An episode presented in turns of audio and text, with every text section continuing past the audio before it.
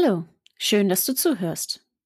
Heute sprechen wir darüber, dass die Unternehmen ihre vertraglichen und gesetzlichen Bestimmungen einhalten und diese Gesetzgebung dann auch anwenden müssen. Das klingt auf den ersten Blick eindeutig, doch in welchen Gesetzen finden sich eigentlich rechtliche Pflichten zur Informationssicherheit? Diese Folge ist Teil 2 von unserem Interview mit Herrn Dr. Garden, der uns einen lehrreichen und anschaulichen Einblick in dieses komplizierte Thema gibt. Und wir beginnen auch genau dort, wo wir letztes Mal aufgehört haben, nämlich mit Saskias Frage zu NDAs. Viel Spaß beim Zuhören.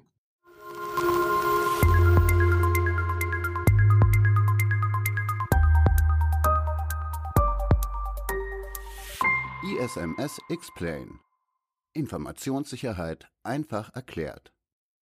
Ja, wo wir wieder beim Thema Informationssicherheit sind, ähm, mit unserem Kunden schließen wir ja auch immer NDAs ab, die dann natürlich auch Anforderungen mit Bezug auf Informationssicherheit enthalten. Ähm, was muss man denn bei den NDAs besonders beachten? NDAs, also Non-Disclosure Agreements oder wie man auf Deutsch sagen würde, Geheimhaltungsvereinbarungen, ähm, dienen dem tatsächlich dem Informationsschutz. Also ich vereinbare da vertraglich ähm, über bestimmte Informationen Geheimhaltung zu wahren.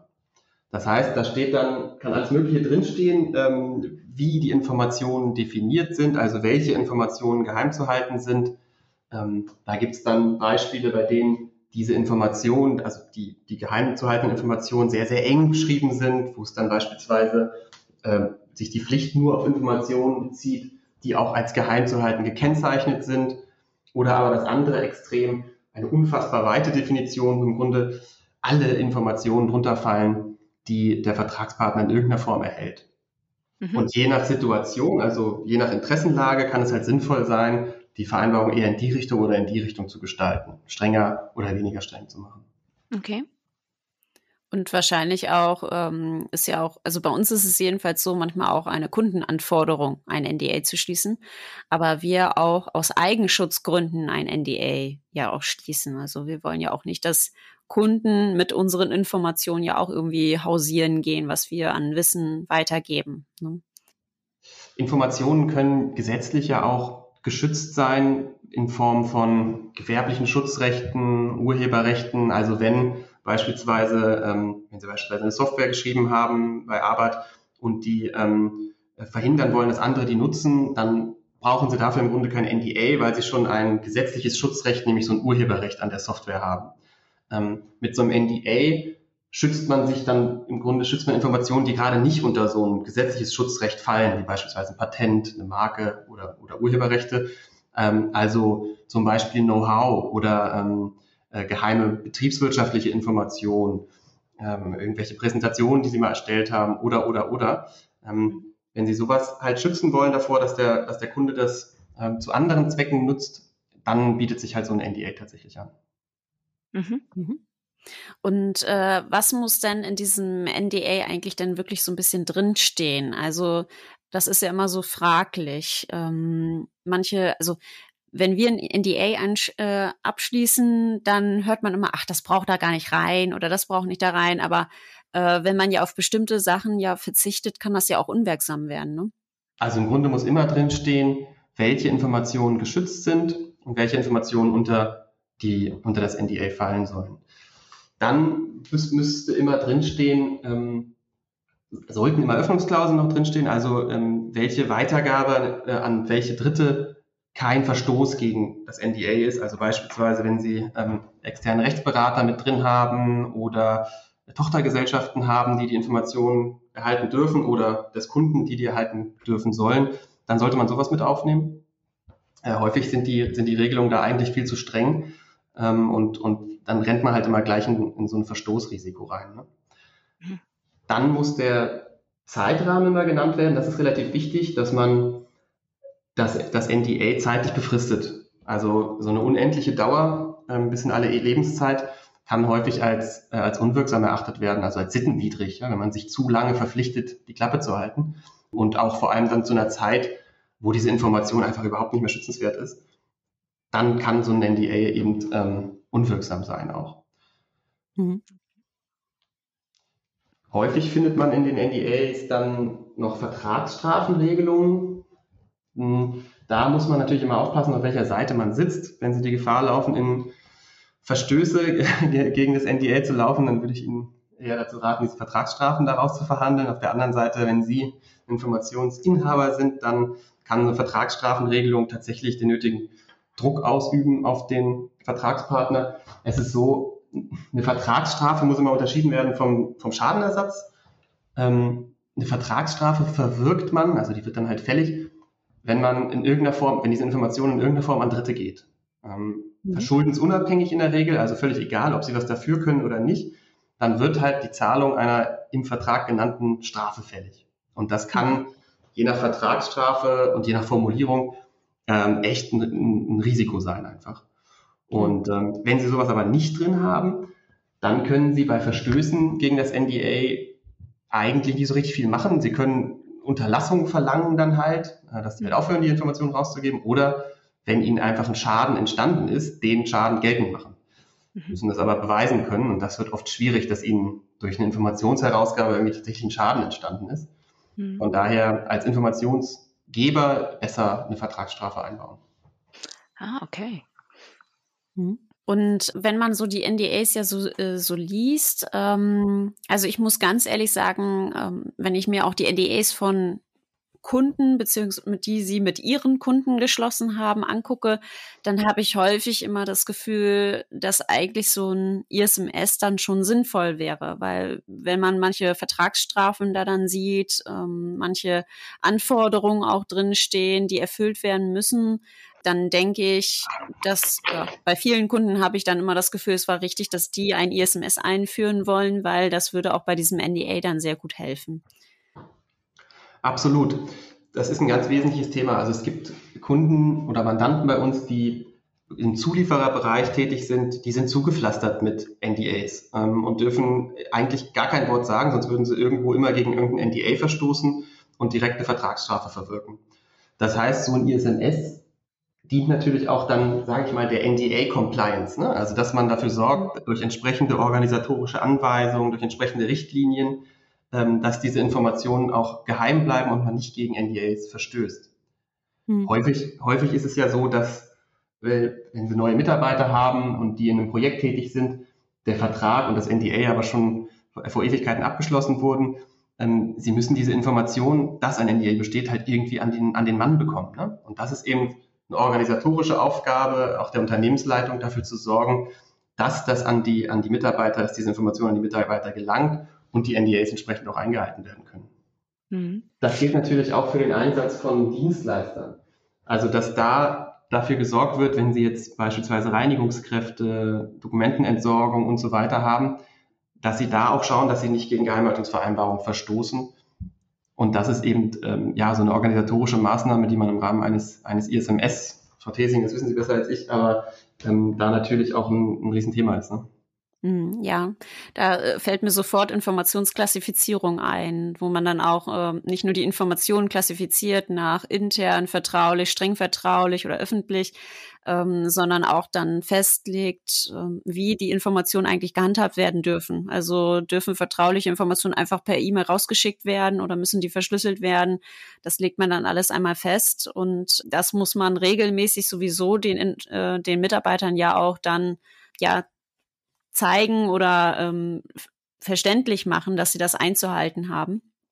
Und beim ISMS ist dann auch immer ein Thema, wenn es dann spezielle Kundenanforderungen gibt, äh, dass die natürlich dann auch berücksichtigt werden dabei und dass auch darüber die Mitarbeiter in Kenntnis gesetzt werden. Also so ein, sobald man also so ein NDA hat, ähm, sollte man sich Gedanken machen, dass man vielleicht nicht unbedingt das ganze ISMS, aber zumindest Teile davon ähm, umsetzen sollte, hm, die so ein ISMS mit sich bringen.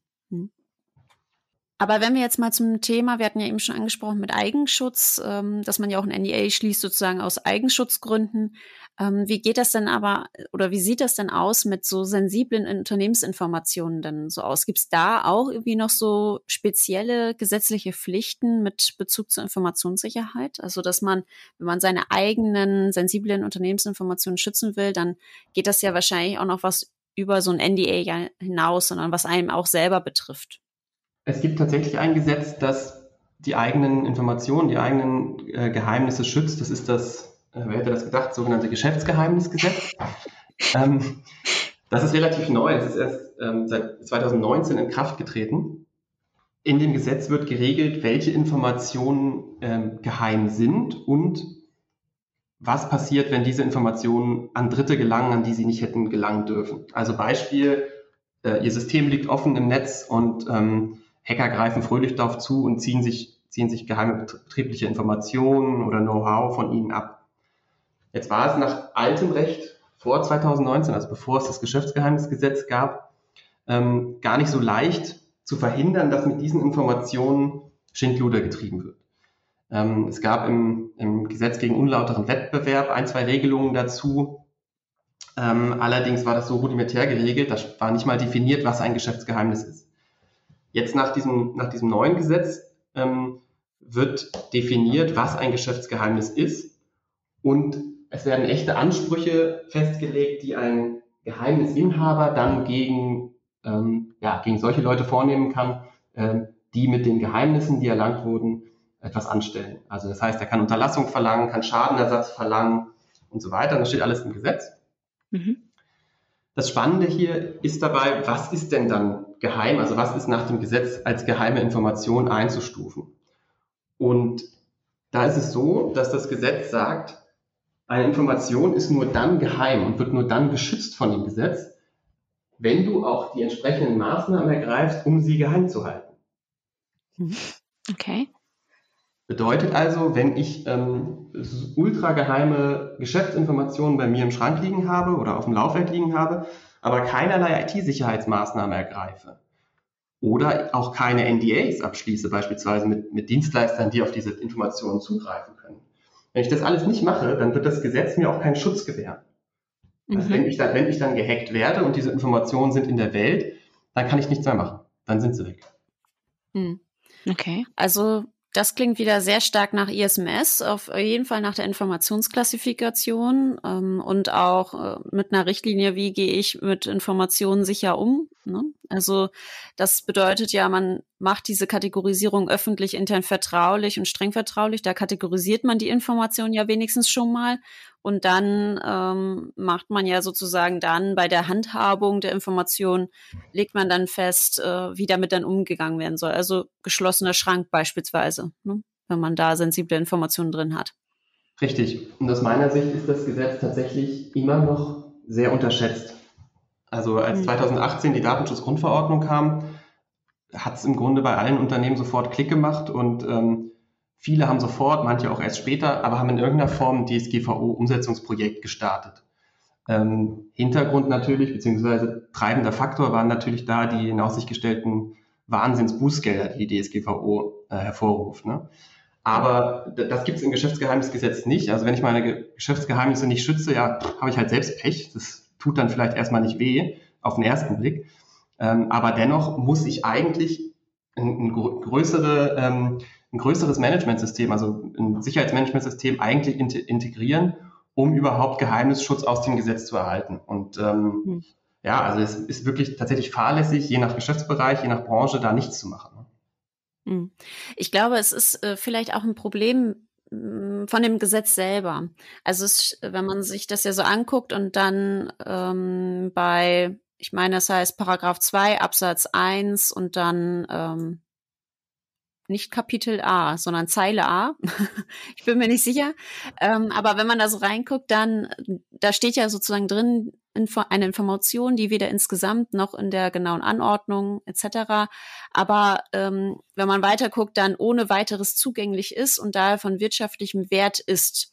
Also wenn man sich halt wirklich nicht bemüht, dann ist es keine Information, die schützenswert ist. So lese ich das. Und ich glaube, viele denken, ja, naja, ich habe hier meinen Laptop, den lasse ich nicht im Auto liegen und mehr muss ich doch auch nicht machen, weil wer wird schon bei mir zu Hause oder ins Büro einbrechen, wenn abgeschlossen ist und dann den Laptop klauen.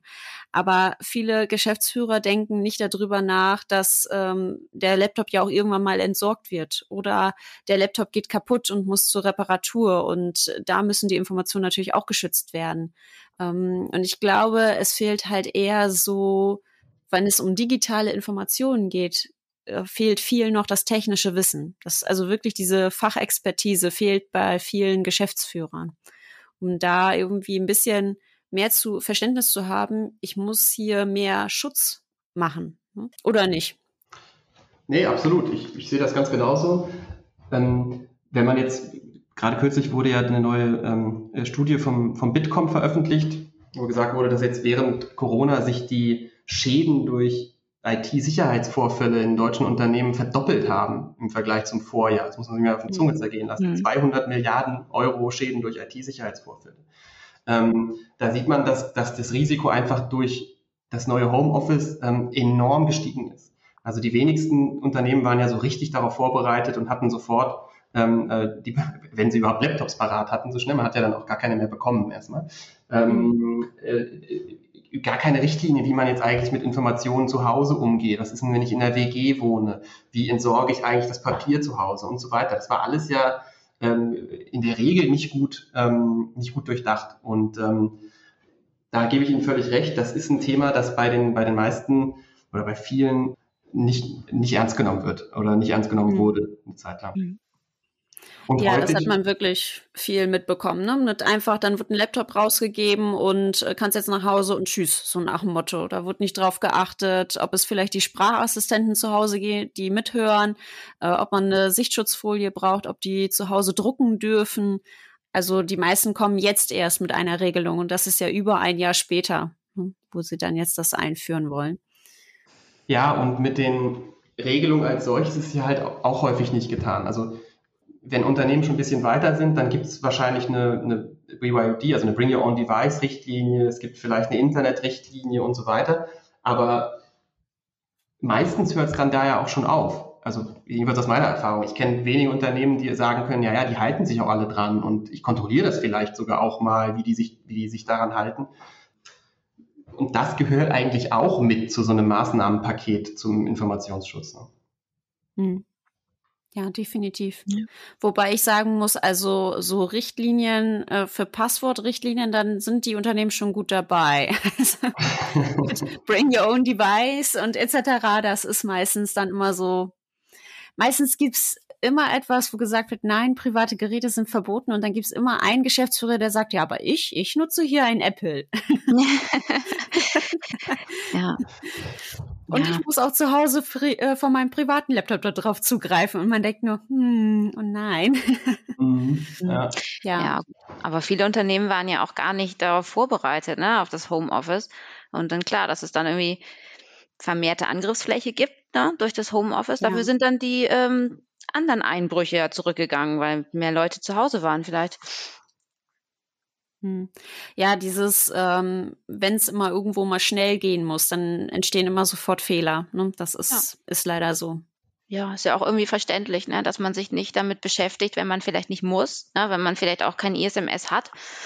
Und dann war es ja auch zu spät, weil es dann, wie du schon sagtest, ne, einfach schnell, schnell gehen musste und dann, ja, musste man tun, was man tun konnte noch. Ne? Wie läuft es denn bei Ihnen ab in der Kanzlei? Ja, wir waren natürlich ähm, auch, auch überrascht äh, von dem ja. Thema Corona tatsächlich. Wir hatten jetzt, bei uns hatten wir das Glück, dass wir ähm, schon, schon vorher tatsächlich ein, äh, ja, ein, ein Projekt gestartet hatten, um uns ähm, ein bisschen sicherer aufzustellen. Ähm, aber äh, wir haben natürlich das Problem als Problem in Anführungsstrichen als Anwälte, dass wir ist an uns sowieso schon sehr hohe Anforderungen gestellt werden. Wir sind ja als, als Berufsgeheimnisträger besonderen Verpflichten ähm, unterlegen. Mhm. Und ähm, da gibt es ja in, ähm, ich weiß nicht, ob Sie sich damit schon befasst haben, 203 StGB, da machen sich ja, danach machen sich Berufsgeheimnisträger, das sind neben Anwälten eben auch beispielsweise Ärzte, ähm, Zahnärzte, ja, ich weiß gar nicht, was da noch drunter fällt. Ich glaube, sogar Tierärzte fallen da irgendwie drunter. Ja. Ähm, jedenfalls, ähm, wenn, wenn solche Berufsgeheimnisträger Informationen an Dritte rausgeben ähm, oder eben sie Informationen nicht hinreichend schützen, sodass Dritte an diese Informationen gelangen können, dann kann sich der Anwalt strafbar machen. Ähm, und das ist echt nochmal eine andere Nummer. Ähm, und zwar reden wir da tatsächlich von Freiheitsstrafe von bis zu einem Jahr oder Geldstrafe. Das gilt für alle, alle Berufsgeheimnisträger. So, das heißt, daraus ergibt sich eigentlich ähm, eine gesteigerte Pflicht zur Informationssicherheit letztendlich. Mhm. Ähm, was auch gerade dann den Bereich ähm, des Einsatzes von ja, digitalen Produkten angeht. Mhm. Das kam jetzt natürlich das Thema ähm, enorm hoch mit, äh, mit Corona. Ähm, das heißt, da haben sich die Anwälte dann auch gefragt, oh Gott, oh Gott, jetzt muss ich ja von zu Hause arbeiten. Äh, was, was darf ich? Videokonferenz war, war das Riesenthema als erstes, weil ja die, die Meetings ausgefallen sind und man sich dann als erstes ähm, irgendwie eine Videokonferenzsoftware beschaffen musste. Ich weiß gar nicht, wie viele Stunden mich, ich mich äh, Anfang 2020 mit den verschiedenen Videokonferenztools auseinandergesetzt habe. Mhm. Warum ist das so wichtig? Bei dem Einsatz eines solchen Tools haben Sie ja immer einen Dienstleister dahinter, also einen Anbieter. Microsoft, WebEx und so weiter. Ja. In der Regel, ne? es sei denn, Sie hosten das selbst, jetzt beispielsweise irgendwelche Open Source Lösungen. Ähm, aber wenn angenommen, Sie haben, nehmen jetzt ein großes Produkt von einem Dienstleister, dann kann der Dienstleister oder andersrum, Sie übermitteln dann tatsächlich ja immer Informationen an diesen Dienstleister. Und ähm, das sind oft halt auch Mandanteninformationen, mhm. was sie streng genommen ja eigentlich nicht dürfen nach ähm, dem Berufsgeheimnisgesetz. Und wie gesagt, wir reden da von Strafbarkeit. Ja. Für den anwaltlichen Bereich, also diese, diese berufliche Verschwiegenheit, die ist meistens dann in so Spezialgesetzen nochmal ausführlicher geregelt. Bei Anwälten ist das ähm, die Bundesrechtsanwaltsordnung beispielsweise.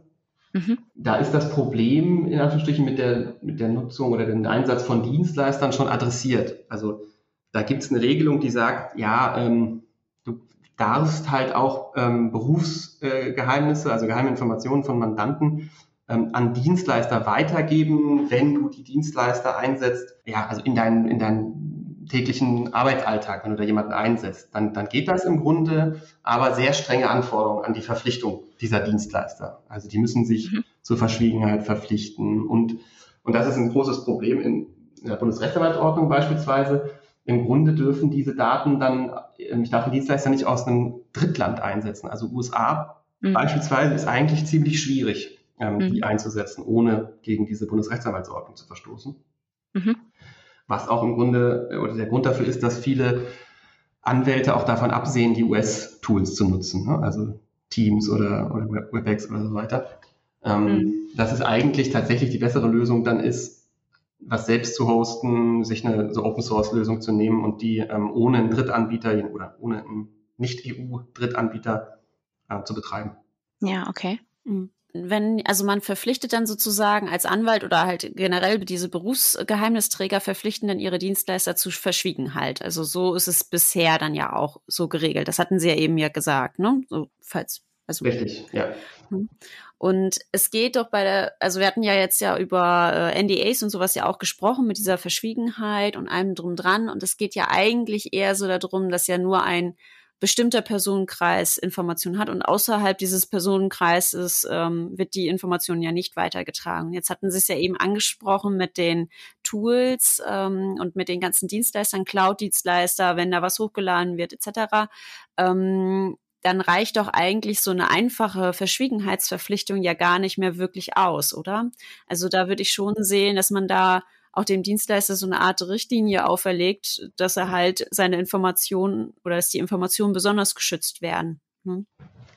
Richtig. Also gerade beim Einsatz von IT-Tools und sonstigen äh, digitalen Produkten kommt das mal schnell zu kurz. Ne? Also die äh, überhaupt die Verpflichtung auf die Verschwiegenheit schon und aber auch im Übrigen, dass man sich häufig dann nicht richtig anschaut, ja, was passiert eigentlich mit den Daten? Wo gehen die eigentlich hin?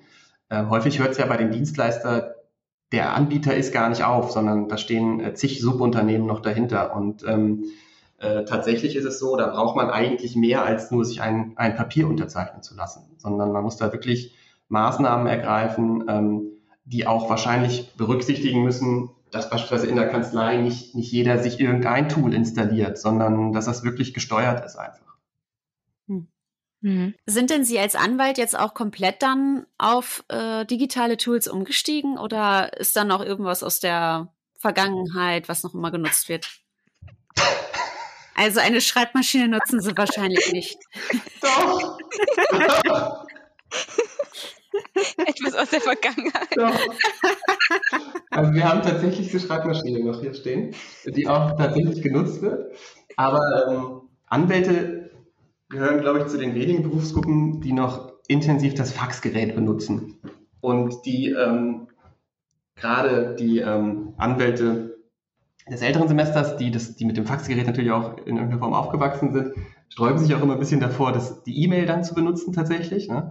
ähm, weil die E-Mail ja auch ähm, unsicher sein kann und haben dann natürlich auch bei unserer IT-Schulung äh, schön gehört, dass ähm, die E-Mail natürlich die unverschlüsselte E-Mail wie eine Postkarte ist. Ähm, von daher wird das Faxgerät in der Regel bevorzugt und ähm, die Kommunikation mit Behörden funktioniert tatsächlich im Wesentlichen über Faxgeräte. Mhm. Und ähm, das ist ja eigentlich ganz witzig, denn die, äh, das Fax ist eigentlich, ja, das können Sie wahrscheinlich auch besser beurteilen, aber eigentlich viel, viel unsicherer als eine ähm, äh, transportverschlüsselte E-Mail. Ne? Und in dem Zusammenhang gab es auch tatsächlich jetzt die ersten Datenschutzbehörden, die darauf hingewiesen haben, dass man eigentlich das Fax nicht mehr benutzen darf, wenn da sensible Daten drin sind, ähm, weil, gerade weil es so unsicher ist. Ähm, also tatsächlich, tatsächlich eigentlich absurd. Zum Thema Faxgerät gibt es noch eine ganz spannende Entscheidung vom äh, Oberverwaltungsgericht Lüneburg aus dem Jahr 2020, bei der ein Sprengstoffhändler gegen eine Behörde geklagt hat, die ihm sensible Informationen, also Dokumente mit, ähm, das sind dann halt so, waren höchst sicherheitsrelevante ähm, Informationen personenbezogene Daten, ähm, per Fax geschickt hatte. Und ähm, er vorab der Übermittlung per Fax ausdrücklich widersprochen hatte wegen IT-Sicherheitsbedenken und ähm, hat tatsächlich auch recht bekommen. Also ähm, in dem Fall hätte die Behörde tatsächlich nicht faxen dürfen, weil Faxe äh, so unsicher sind. Ne? Haben Sie das Urteil jetzt ausgedruckt und äh, über Ihr Faxgerät gehängt, damit Ihre Kollegen die gerne faxen? Nein.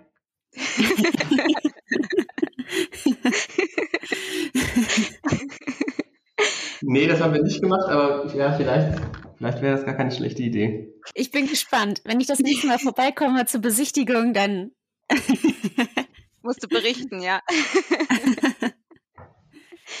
genau, wir haben jetzt genug über gesetzliche Regelungen gesprochen, bei denen es dann darum geht, dass Informationen nicht geschützt werden, ne? wenn dann und dann Bußgeld oder Freiheitsstrafen oder Vertragsstrafen drohen.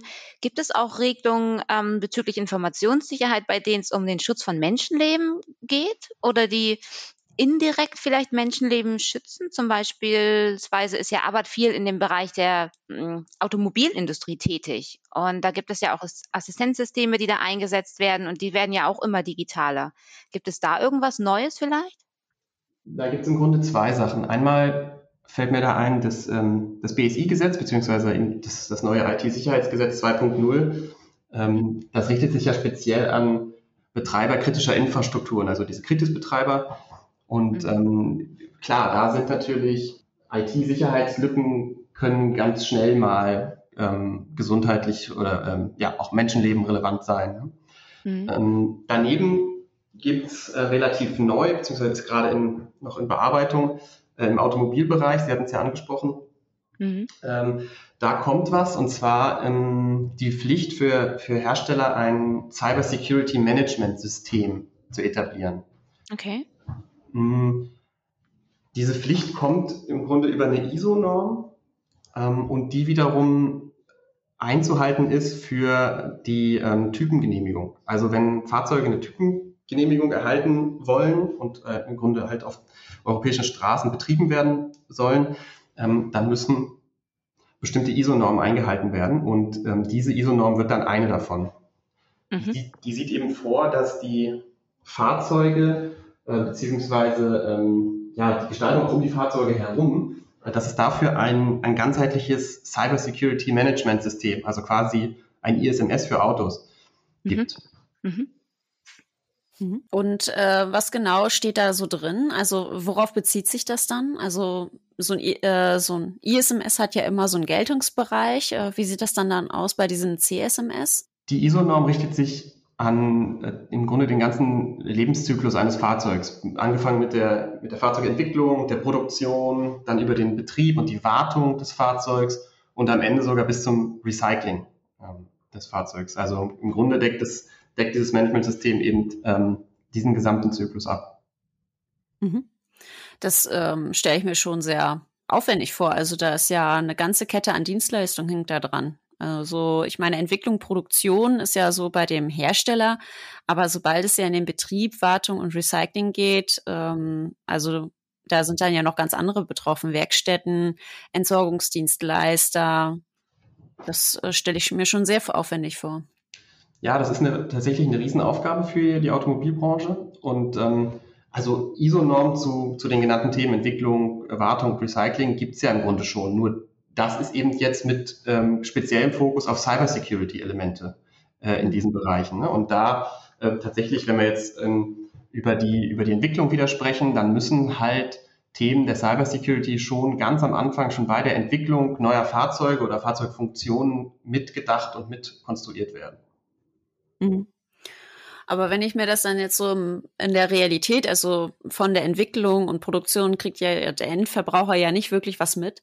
Aber wenn man das so in die Realität dann ja so dann sieht, ähm, mit dem Auto muss man dann ja auch mal in die Werkstatt, es muss gewartet werden, ähm, Reifenwechsel muss gemacht werden, etc. Oder es gibt auch mal, dass es einen Fehler anzeigt, das äh, Auto, es muss dann ja ausgelesen werden. Und es gibt ja schon, dass äh, jede Werkstatt ja Zugriff hat auf diese Wartungssoftware von jedem Automobilhersteller, muss es aber ja ähm, bezahlen. Also es ist ja immer kostenpflichtig.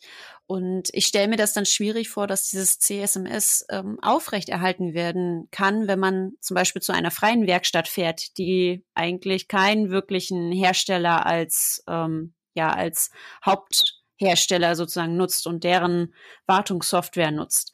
Und äh, dann ist es ja sozusagen so, wenn das als eingeführt wird, ähm, dann ist der Kunde ja eigentlich dazu verpflichtet, um halt auch diese Gewährleistung wahrscheinlich aufrechtzuerhalten, wenn das darunter irgendwie fällt. So gut kenne ich mich damit ja nicht aus. Ähm, aber dass er dann immer zu Vertragswerkstätten fahren muss und diese freien Werkstätten dann ja auf der Strecke bleiben und keine Möglichkeit dann mehr haben zukünftig. Könnte man das dann so sehen?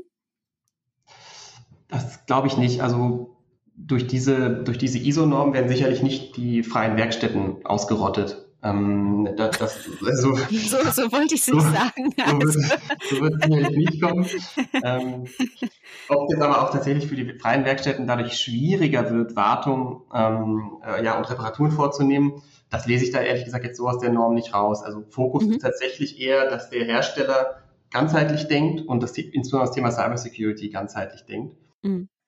Ja, aber wenn, also das äh, ist ja schon klar, auch bei dieser Entwicklung und Produktion. Aber wenn man jetzt äh, rauskommt und man macht zum Beispiel diese Fehleranalyse, dann kommt diese Werkstatt an mit ihrem Laptop, was nicht unter das CSMS ja dann fällt wahrscheinlich und äh, schließt das dann an, was sie an tausend andere Fahrzeuge angeschlossen hat, an dem Firmennetzwerk, wo der Geschäftsführer dann eine E-Mail geöffnet hat, vielleicht mit einem bestimmten Virus etc. und schließt das dann einfach an und dann ist ja die Software sozusagen auf dem Fahrzeug ja ähm, kann beeinträchtigt werden. Also es wäre ja möglich, oder? Absolut, das, das ähm, ist tatsächlich denkbar. Im Grunde ist das dann eine Frage der Sicherung der Schnittstellen. Also ich bin jetzt da technisch mhm. ähm, auch nicht so tief drin, ähm, aber tatsächlich ähm, müssen dann im Grunde die Schnittstellen vernünftig gesichert werden. Hm. Ja, ich frage das nur halt so intensiv, weil wenn man jetzt äh, das sagt, also die Entwicklung, Produktion, Betrieb, Wartung und Recycling ähm, von dem ganzen Lebenszyklus von einem Fahrzeug ist davon betroffen von diesem CSMS. Und wenn man sich diese ISO-Norm dann so durchguckt, steht dann auch gleichzeitig im nächsten Satz dann, äh, dass die Infrastruktur außerhalb des Fahrzeugs, also die Server des Fahrzeugherstellers für Diagnosen, Software-Updates oder Diagnosetester, ähm, dass die von der Norm gar nicht erfasst werden. Und dann ist so etwas, also wenn ich es jetzt aus dieser Sicht von Informationssicherheitsmanagementsystemen sehe, da betrachte ich immer alle Schnittstellen zu dem Geltungsbereich. Das wird immer alles mit betrachtet und dann muss natürlich auch äh, Dienstleister da Richtlinien getroffen werden und die Dienstleister werden auditiert und Fernwartung muss nur bei Bedarf stattfinden und es darf nicht eine Dauerverbindung offen sein, beispielsweise. Und dann wird da auch ein Vier-Augen-Prinzip durchgeführt und auch der Hersteller, der dann eine Fernwartung durchführt, muss auch sich an bestimmte Richtlinien halten. Aber bei dieser Norm könnte ich jetzt so vorstellen, sobald sozusagen diese Software im Fahrzeug ist, muss sie dem CSMS entsprechen aber alles, was außerhalb ist, nicht. Aber wenn jetzt sozusagen der Laptop angeschlossen wird, in dem Moment, wo sozusagen der Kontakt erstellt, muss es der CSMS-Software eigentlich entsprechen, aber eigentlich auch nicht. Und das ist so ein bisschen so, wo ich so ja. denke, also die Idee von der Norm ist gut, aber im Moment schlecht umgesetzt. Also sie ist ja noch nicht draußen, ähm, mhm. aber so, wenn man sich das jetzt so liest, dann könnte man meinen, ja, dann ist der Sinn eines CSMS ja eigentlich verloren gegangen. Ja, die Norm schaut halt dann am Ende doch wieder zu sehr aufs Fahrzeug vielleicht, ne? weil es mhm. um, die, um die Zulassung, die Genehmigung eines Fahrzeugs geht. Und ja. ähm, Sie hatten es ja gerade gesagt, das Thema Update ist von der Norm ausgenommen, das stimmt. Dafür gibt es aber beispielsweise eine gesonderte Norm. Ne? Also da kommt noch eine, noch eine weitere neue ISO, die äh, ah, ja. mit, ähm, mit äh, die, die, heißt, glaube ich, ähm, Software Update Engineering, Road Vehicles Software Update Engineering, also tatsächlich die, die, die, ja, das ganze Thema Updates. Ne? Mhm. Okay, ja gut. Wenn das dann da drin steht, dann ist es ja nicht schlecht, dann bin ich beruhigt.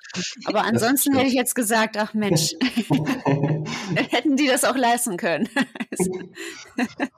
Na, zusätzlich gibt es ja im, im Automobilbereich noch ähm, also diesen ganzheitlicheren Ansatz im, ähm, des, in dem Rahmen des VDA, also vom Verband der Automobilindustrie, dieses Self-Assessment, also ähm, eine Lieferantenkontrolle beziehungsweise die, ähm, die IT-Sicherheit beim Lieferanten sicherstellen soll, ähm, das sogenannte TISAX. Äh, aber da kennen Sie sich auch wiederum besser aus, wahrscheinlich. Mhm.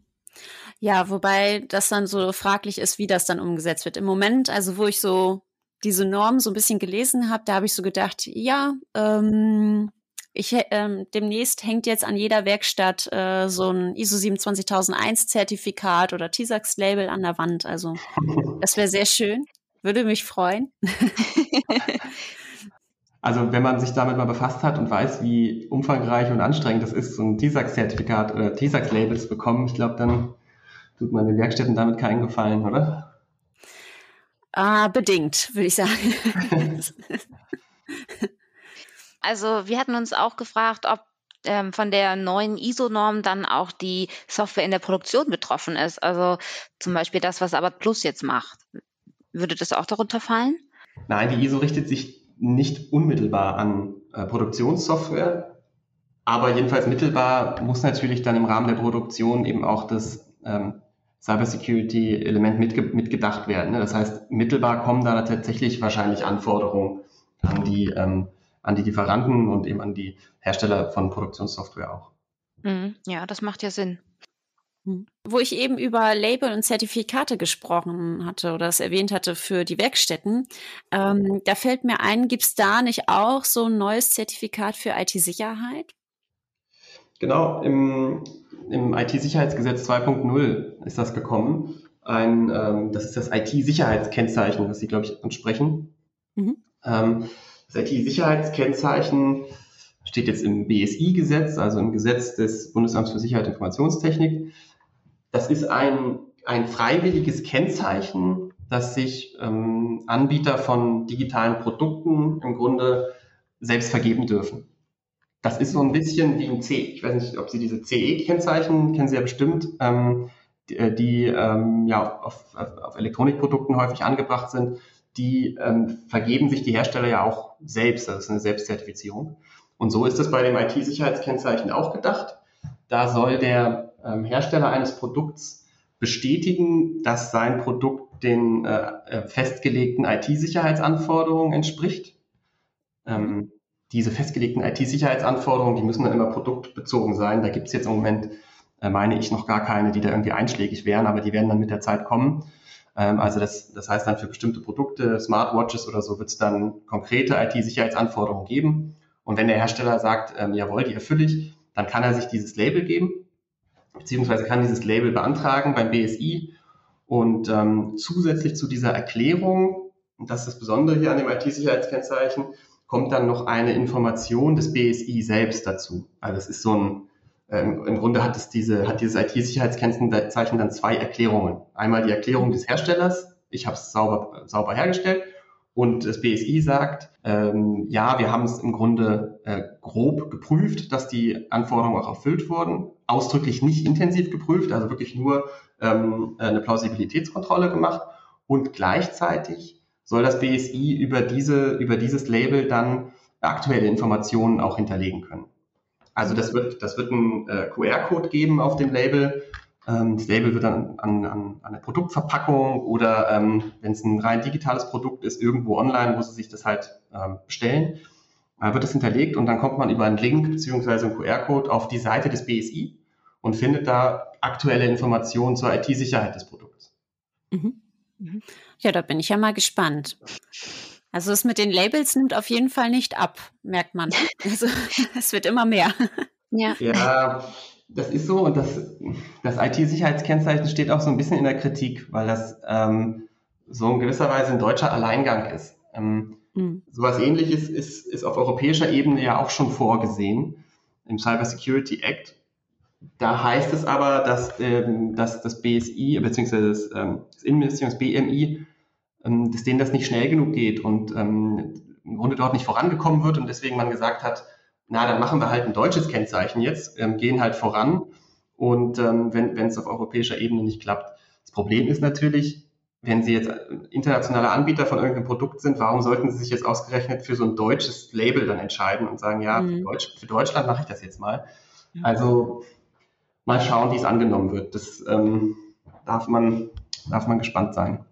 Ja, also auf jeden Fall. Auf jeden Fall im App Store bin ich äh, gespannt.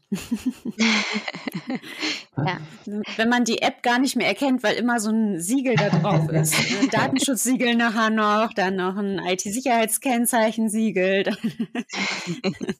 Und schon sind wir wieder am Ende unserer heutigen Folge angekommen. Vielen Dank, Saskia. Vielen Dank, Herr Dr. Garten. Vielen Dank fürs Zuhören. Wir hoffen, wir haben dir heute ein bisschen mehr Klarheit in die Welt der Informationssicherheit bringen können. Bei Fragen, Lob und Kritik freuen wir uns über eine E-Mail an podcast.isms-x-plane.de. Bis zum nächsten Mal.